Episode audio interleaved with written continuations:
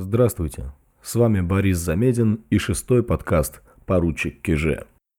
Я говорю огромное спасибо всем, кто меня слушает, оставляет бодрящие комментарии и предлагает темы. Вы вдохновляете на дальнейший труд. До сих пор мои подкасты были посвящены в основном истории благородного сословия, дворянства. На контрасте в этом выпуске мы говорим о жизни низов, о преступном мире Российской империи позднего 19-го, начала 20 веков.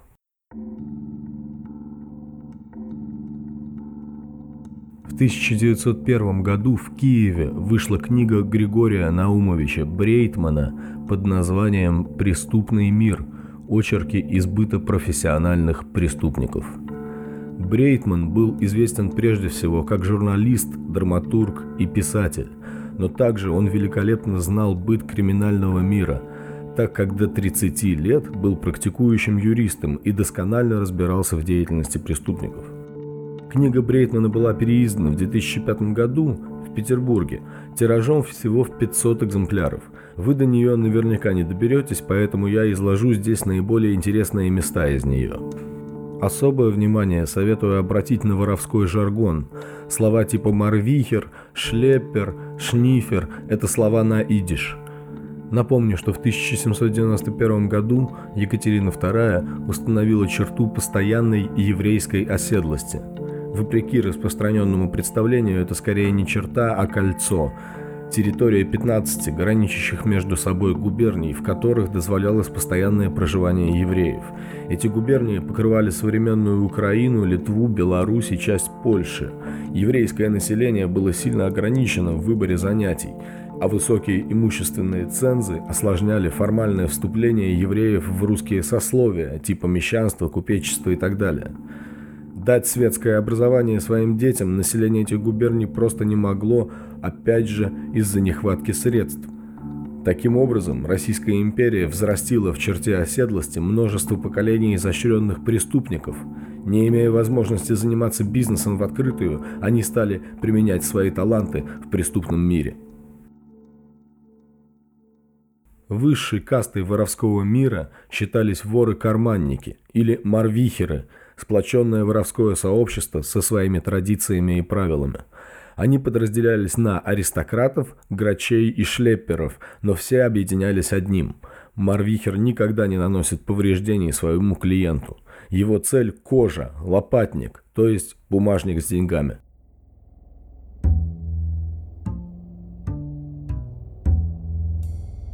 Грачи и шлепперы мелкие воришки, не стеснявшиеся стянуть несколько рублей или серебряные украшения. А вот аристократы – это карманники, которые специализируются на крупных кражах. Такой вор скорее похож на доктора, адвоката, агента страхового общества. Благообразная наружность, тонкие манеры, шикарная одежда. Такой вор сидит в первом ряду в театре, знаком с его репертуаром, говорит на нескольких языках – потому что он работает не только на родине, он может и выехать на гастроли за границу.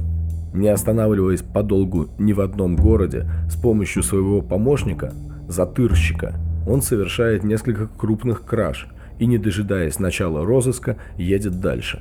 В местечке, где такой вор проживает, он может быть богатым и уважаемым человеком, даже не скрывая своей профессии.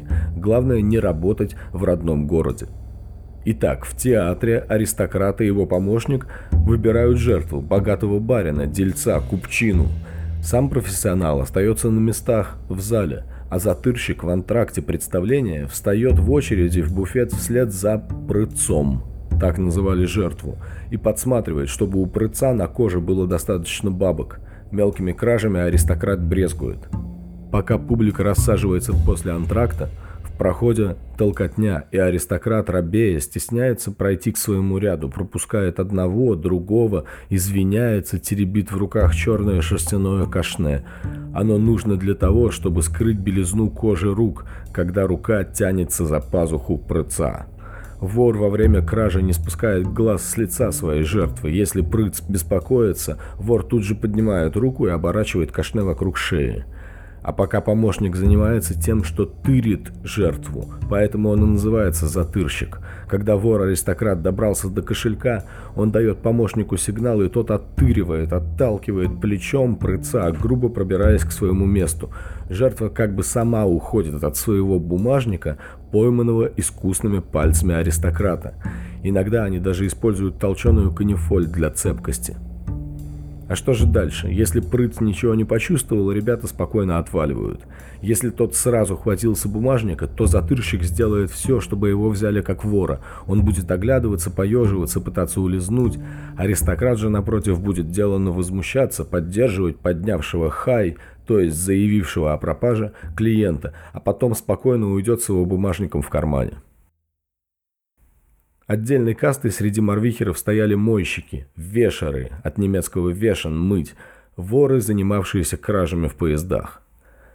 Обычно пострадавший от такой кражи объясняет в полиции, что перед ним сидел какой-то прилично одетый господин, который увлек его беседой, угостил сигарой или хорошим вином, потом пассажир заснул, а проснувшись, обнаружил пропажу бумажника или саквояжа с деньгами – Должно быть, в вине или сигаре был снотворный состав. Брейтман в своей книге утверждает, что профессиональные железнодорожные воры никогда не пользуются снотворными средствами. Работают они так же вдвоем, как и морвихеры, однако здесь основную роль играет помощник.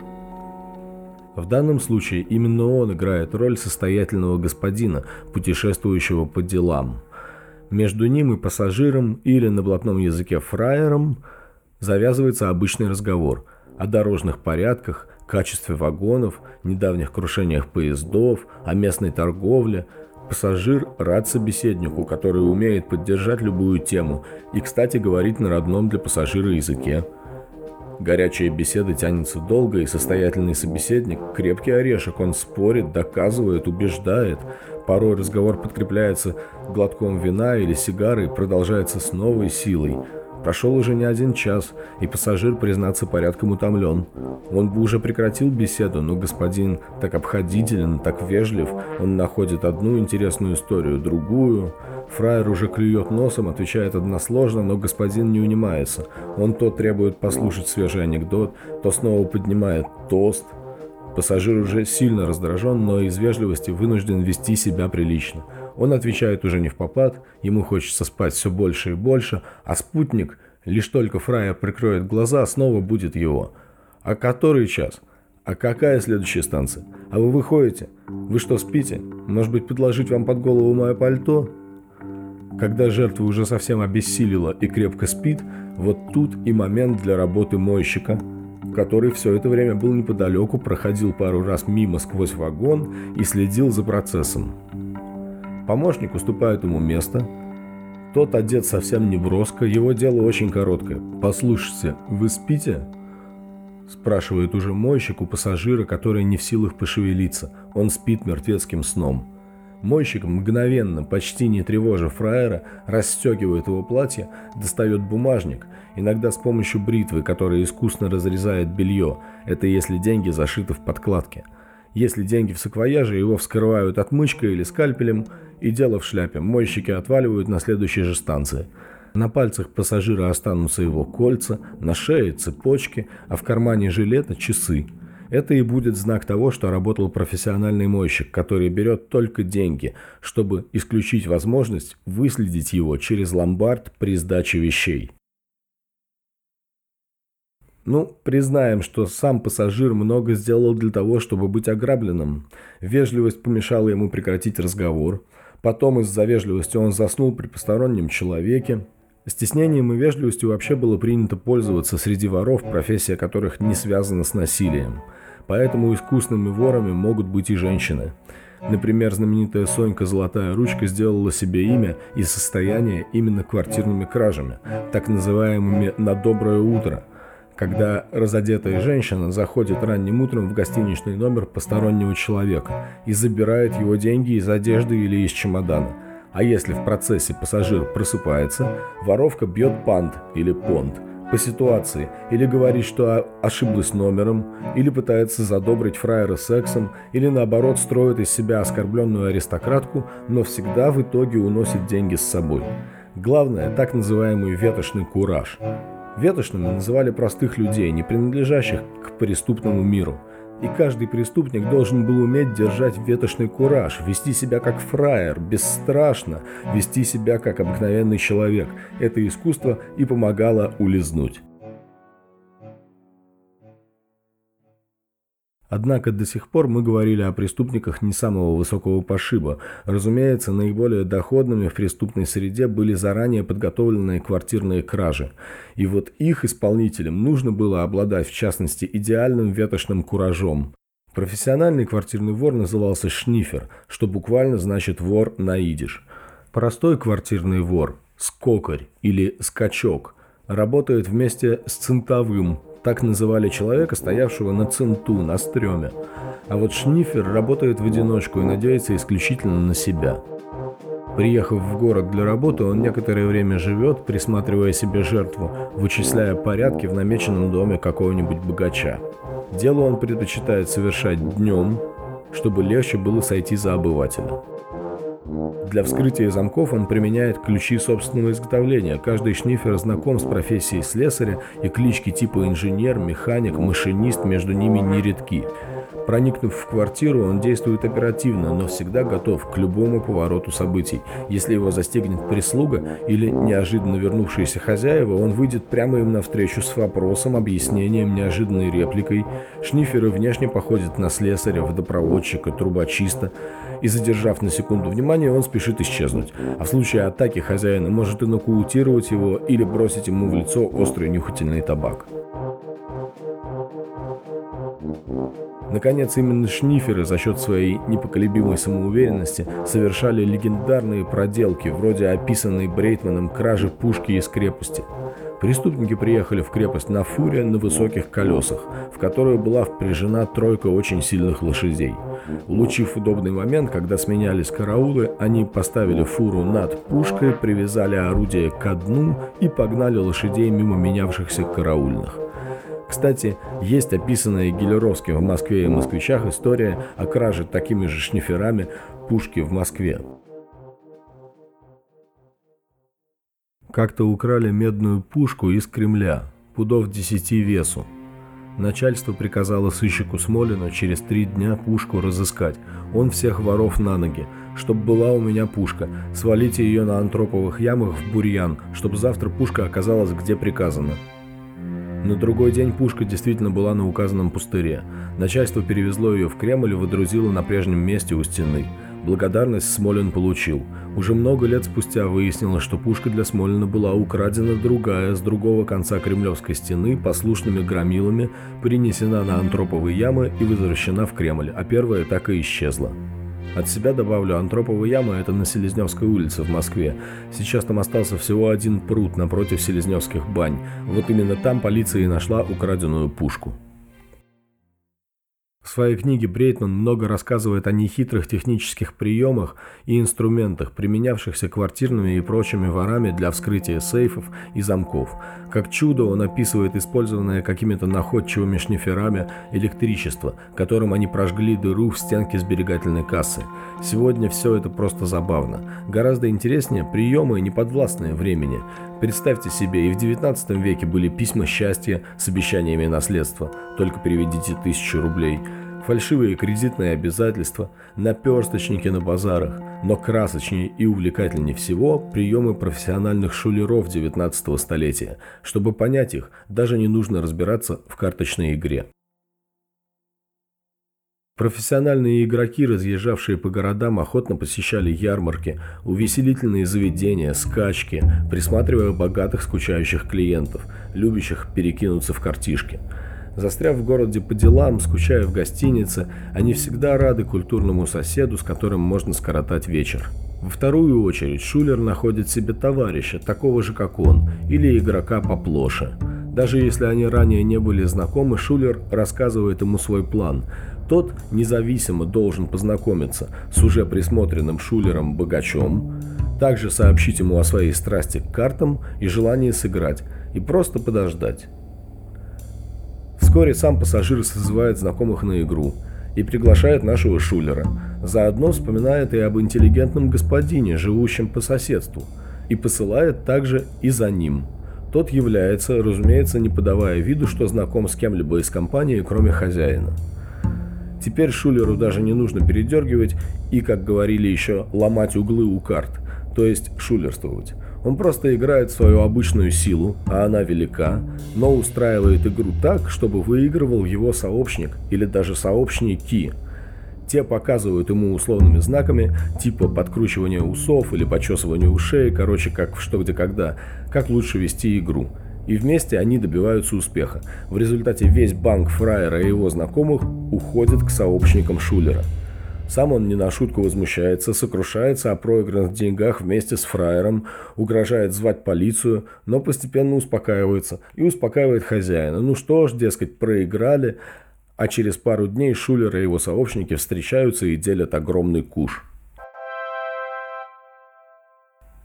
Даже если кто-то из обставленных игроков и вправду вызовет полицию, и даже если полицейские опознают Шулера и его сообщников, сам хозяин скажет, да нет, здесь какая-то ошибка, я этих людей сам познакомил впервые сегодня же вечером. Как пишет Брейтман, шулера представляли из себя категорию преступников, большинство из которых не сидели в тюрьме, ведь шулерство очень сложно доказать. В одном городе богатый студент затеял игру в компании Шулера и страшно проигрался – Молодой человек оказался перед перспективой занимать у родных, и Шулер предложил ему сделку. Он простит ему долг, если студент сведет его со своими знакомыми из числа золотой молодежи и сыграет роль сообщника. Тот согласился, но по секрету выложил все своим товарищам. И вот, когда была затеяна игра, ворвалась полиция, чтобы арестовать Шулера. Тот предъявил документ, где было указано, что он дворянин и офицер запаса.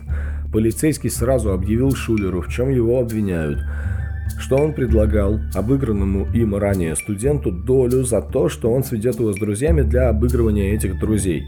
А что в этом такого, справедливо поинтересовался Шулер. Я не играю меченными картами, не прячу их в рукава, я просто прекрасно играю и рассчитываю обыграть этих молодых людей. Не угодно ли вам проверить карты, любую из нераспечатанных колод?